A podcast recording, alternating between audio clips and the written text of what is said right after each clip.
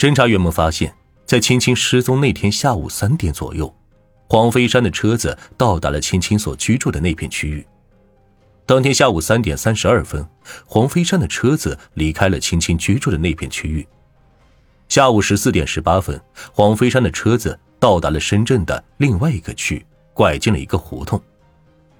胡同里没有监控，黄飞山的车子具体到了什么地方，一时还不知道。不过，青青是在下午三点左右出门的，很快就和朋友失去了联系，这一点和黄飞山车辆的行动轨迹十分吻合。黄飞山的车子在胡同里待了七个多小时。晚上二十三点三十二分，黄飞山的车子从胡同里出来了，监控显示车子是倒出来的，倒出来后就直接开走了。黄飞山已经结婚。他和妻子在深圳有一处出租屋，但他们的出租屋并不在这个胡同里。可是黄飞山为什么会在这个胡同里面待了七个小时呢？这和青青的失踪有关系吗？侦查员在这条活动附近展开了调查，结果发现了黄飞山的一个秘密。原来黄飞山在这条胡同里另外租了一处出租屋，这是一处带卷帘门的出租屋。房子位于一层，车子可以直接开进屋内。屋内是一室一厅的布局。黄飞山为什么要另外租这样一处房子呢？这里会是青青遇害的第一现场吗？更为巧合的是，侦查员发现，六月九日，也就是青青失踪后的第二天，黄飞山还开着车子回了一趟汕头老家。事发时，行动轨迹和受害人相同。事发后又出现在汕头受害者尸体被发现的地点，受害人的两部手机还在他的手上出现。侦查员认为黄飞山有重大的作案嫌疑，汕头警方决定传唤黄飞山。根据黄飞山交代，他在深圳郊区另外租间房子是为了赌博。青青出事那天下午，他正是在这里和一帮朋友赌博，所以待了七个多小时。而青青的那两部手机确实是他从市场上低价买来的，具体的出售者他并不认识，也没有留下联系方式。虽然黄飞山说的振振有词，但警方认为他在说谎。首先，侦查员从监控里并没有看到当天下午有人和黄飞山一起进入，一直只有他一个人。第二，侦查员要求黄飞山提供当天一起赌博的朋友姓名。他无法提供，只是说一个工地的民工。侦查员随即对黄飞山提到的那个建筑工地进行走访，工地的工人却表示没有人认识黄飞山。另外，黄飞山强调，青青的两部手机是青青出事的当天下午从市场上低价买来的，可监控显示，当天下午三点多他就离开了深圳的市区，下午四点多到的郊区。一直到了晚上十一点才离开，他根本就没有去过什么电子市场。侦查员们意识到，虽然他们掌握了黄飞山可能涉案的不少线索，但这些线索多是外围的，能够直接指认黄飞山是凶手的证据他们还没有。如果黄飞山一直死杠，警方会陷入两难的地步。此时已经是案发的第八天深夜了，为了寻找证据。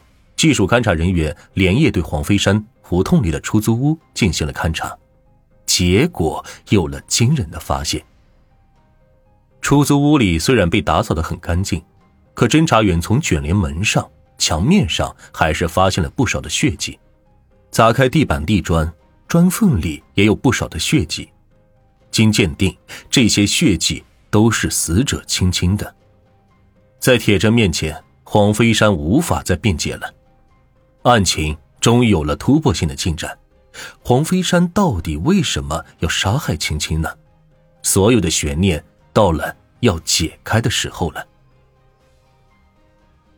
黄飞山供述，由于喜欢赌博，他欠了不少的外债，再加上妻子年初生了小孩，家里的开销日益增加，他对金钱十分渴望，于是就动了绑架、抢劫的念头。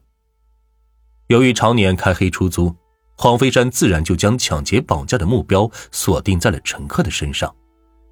为了作案，他事先买了刀具、绳索等作案工具，藏在了车上，还另外租了一间出租屋作为作案的场所。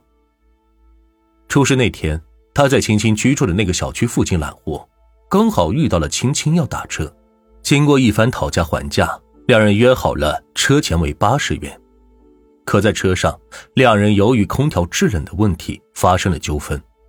因为黄飞山的车空调坏了，青青说：“你这车连空调都没有，还要八十块钱。”两人为此是发生了争吵。对黄飞山所供述的由于空调而发生纠纷的情况，因为青青已经不在了，已无法核实。而黄飞山说，正是因为这场纠纷激怒了他，所以他决定实施蓄谋已久的绑架抢劫计划。在一个僻静的地方，黄飞山将车子停了下来，用刀逼住了坐在后座上的青青，用早就准备好的绳子将青青绑了起来，然后调转车头，将青青拉到了他早已租好的出租屋里。黄飞山把车开进去出租屋后。把青青抱进了房间的床上，先对青青实施了性侵，然后逼着青青说出了银行卡的密码。黄飞山说：“虽然青青多次要求自己放了他，可他并没有为之所动，而是残忍的将他杀害，并且进行了肢解。就这样一直忙了七个多小时，在将现场清理之后，他用箱子将青青的躯干给装了起来。”又将青青的头颅封在了一个水泥墩里，准备将青青的尸体沉入水底。黄飞山觉得那个装青青尸体的箱子可能不够沉，然后就在家里定做了铁笼子，希望这个铁笼子能带着箱子一起沉到海里。在一切准备好了以后，第二天，黄飞山拉着装有青青躯干的箱子和封有青青头颅的水泥墩，回到了他汕头的老家。他先将装有青青躯干的箱子扔下了海里，可由于浮力太大，箱子一时沉不下去。他就转身想在岸上找几块石头，可等他再回来时，箱子却不见了。见箱子不见了，黄飞山很害怕。车上封有青青头颅的水泥墩，他不敢抛了。他将封有青青头颅的水泥墩又拉回了深圳。直到被抓时，水泥墩还被存放在出租屋里。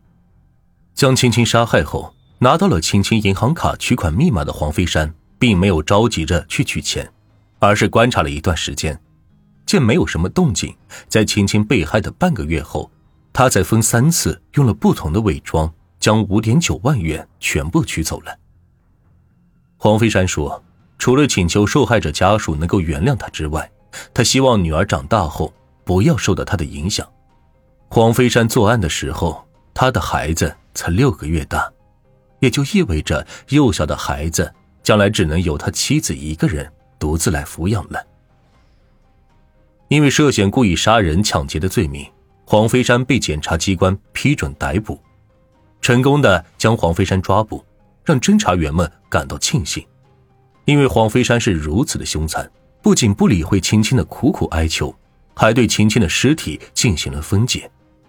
如果不能及时的将他抓获，可能还会有更多的人将面临青青一样的结果。黄飞山为了达到逃避打击的目的，可以说是费尽了心思，做足了功课。可是汕头警方只用了短短七八天的时间，就让他抓获了。这真的是应了那句话：再狡猾的狐狸，也逃不过猎人的眼睛。这个案子也给我们上了一堂安全课，尤其是女青年在社会当中，为了自身的安全，更应该多一个心眼儿，多一分防范，不要给像黄飞山这样的人可乘之机。